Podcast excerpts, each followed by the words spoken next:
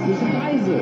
Bleiben Sie dabei, wenn es jetzt heißt, der Preis ist heiß.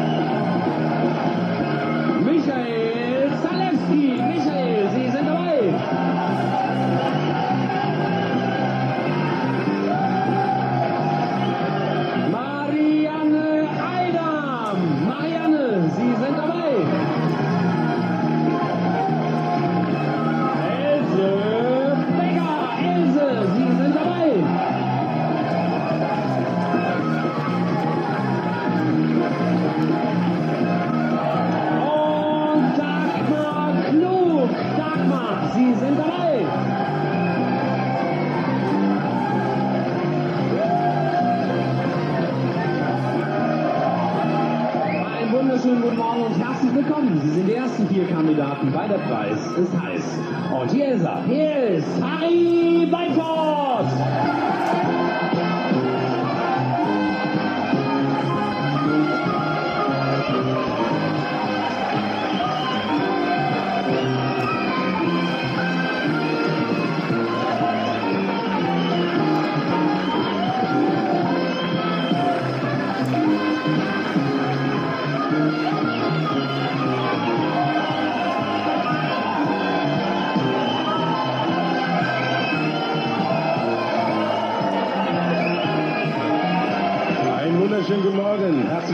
Der Preis ist heiß zu Hause vor den Bildschirmen. Ein herzliches Dankeschön also für diesen tollen Applaus und Und das war genau der Grund, warum Tristan und ich gesagt haben, wir müssen unbedingt Harry in den Vertrieb. Damit wir mit so einem Applaus von unseren Kunden Ja. auch mal empfangen werden. Ja, wie Äh, klingt der Song von Rammstein nochmal? Äh, untergehen, äh, dieses äh, im Sonnenlicht sterben oder sowas. Ja, das muss ja genau so gewesen sein für Harry Weinfurt. In, in, in etwa, oder? Ja, für, Äh, für alle jüngeren Zuhörer, die wir haben und dadurch, dass äh, ihr noch am Leben seid, äh, ja, nehmen wir jetzt mal an, dass das die jüngere Generation ist, die wieder ansprechen.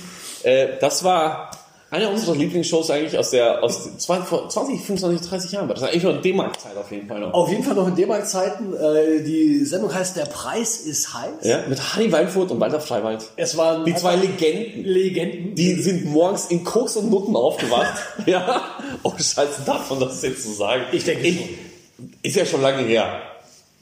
Oh, Scheiße, kann ich das wirklich sagen? Ja, Ja, wir haben es jetzt gesagt, es ist Ja. zu spät. Weil so ein Intro kriegen wir nicht nochmal Ja, hin. Also nee. Harry auch nicht mehr. Heute vielleicht Ja. sowieso nicht mehr.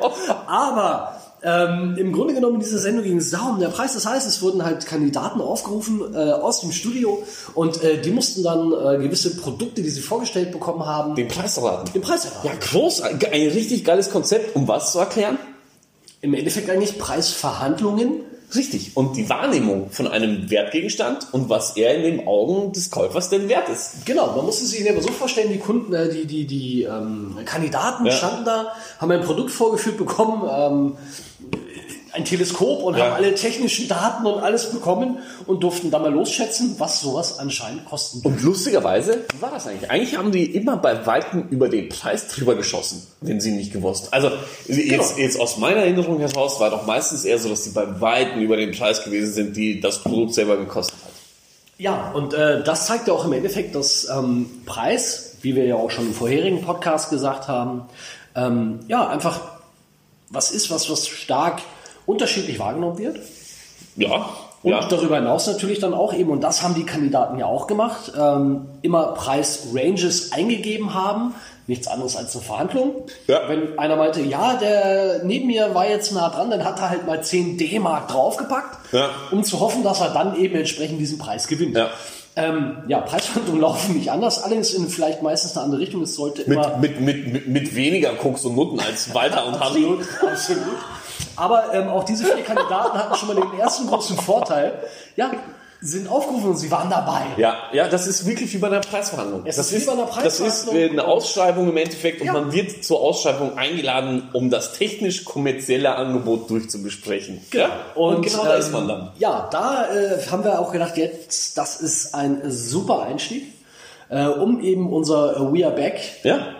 Tag zu feiern. ja, zu feiern. Ja. Und ähm, ja, ich muss ehrlich gestanden sagen, wir haben natürlich äh, außer das Intro nicht großartig viel vorbereitet, eh wie immer. Aber ähm, Preisverhandlungen, ja, worum geht es eigentlich in Preisverhandlungen in erster Linie? Ähm, wir hatten, wir hatten, das ist schön, jetzt können wir mittlerweile auf so eine schöne Bibliothek auch zurückgreifen an Themen, die wir schon durchgenommen haben und noch ein bisschen so verweisen. Insofern wir uns erinnern natürlich. Ja, äh, aber wir hatten zum Beispiel Spin Selling und wenn ihr euch da vielleicht noch ein bisschen zurückerinnern könnt, hat es den Punkt des Need gegeben. Ja?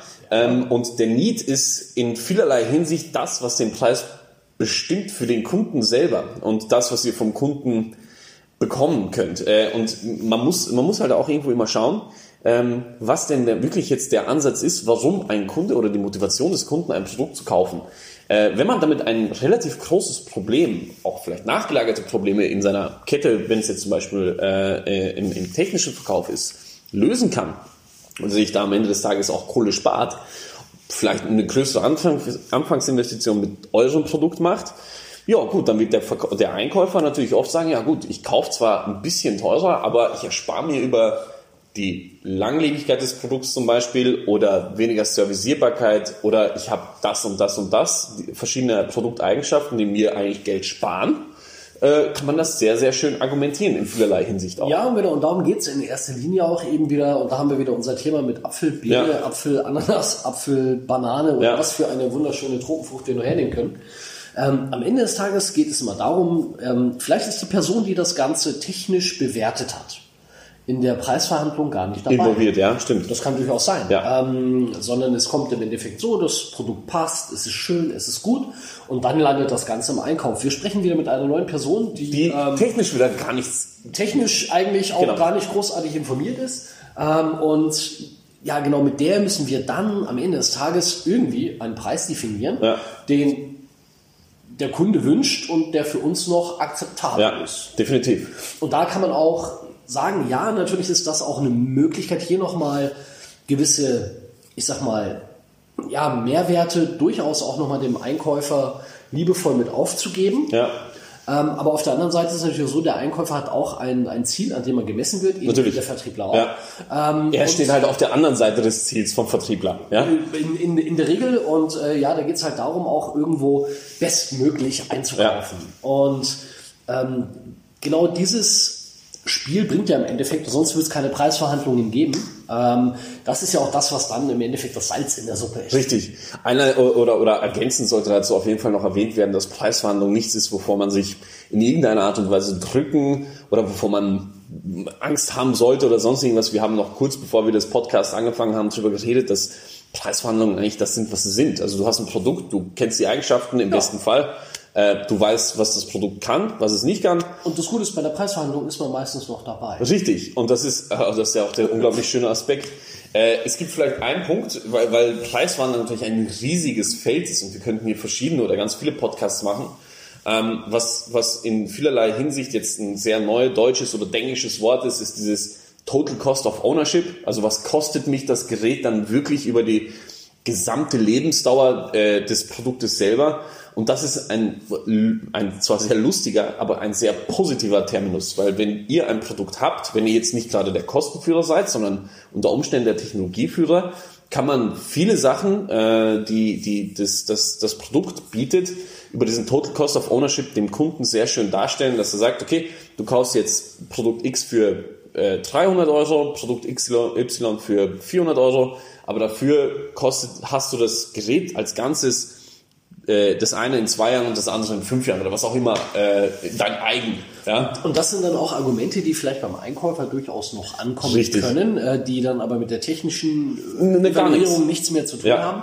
Ähm, und unser Tipp geht an und für sich dahin natürlich eben genau diese, ja, diesen Mehrwert, dieses ja, Apfel-Birne-Thema. Ich bin die Birne, der Apfel ist schlecht. Oder andersrum, ähm, mit, mit TCO, also Total Cost ja. of Ownership, ähm, Rechnungen beim Einkäufer zumindest gut vorzubereiten, um eben dann noch in der Preisverhandlung noch Argumente zu haben, um nicht zu viel nachzulassen. Aber auch ein Nachlass sollte vorher definitiv mal definiert worden sein, wo man sagt, ja, ich äh, möchte meine Grenze bei 10% Rabatt setzen. Mein Ziel ist es jetzt in dem Gespräch mit 5 ja. auszugehen. Ähm, denn ja. auch der Einkäufer hat ein Ziel, das er verfolgt. Ähm, und auch dort ist es recht häufig in der Praxis so, auch das darf man durchaus mal erfragen, ja. wenn man nicht mehr weiterkommt, genau. ähm, um den Sack einfach zuzumachen. Eine ganz nette Frage wäre, was ist denn Ihr Budget für das Projekt? Ja. Das ist schon mal eine ganz nette äh, Anekdote, die man mal so reinschmeißen kann. Die ganze auch dann, und, und, und auch dann ist eine Verhandlung ja äh, so gesehen nicht schlecht ist. Ja. Ähm, denn auf der einen Seite habe ich einen Kunden, der anscheinend ja wirklich ein Produkt kaufen möchte.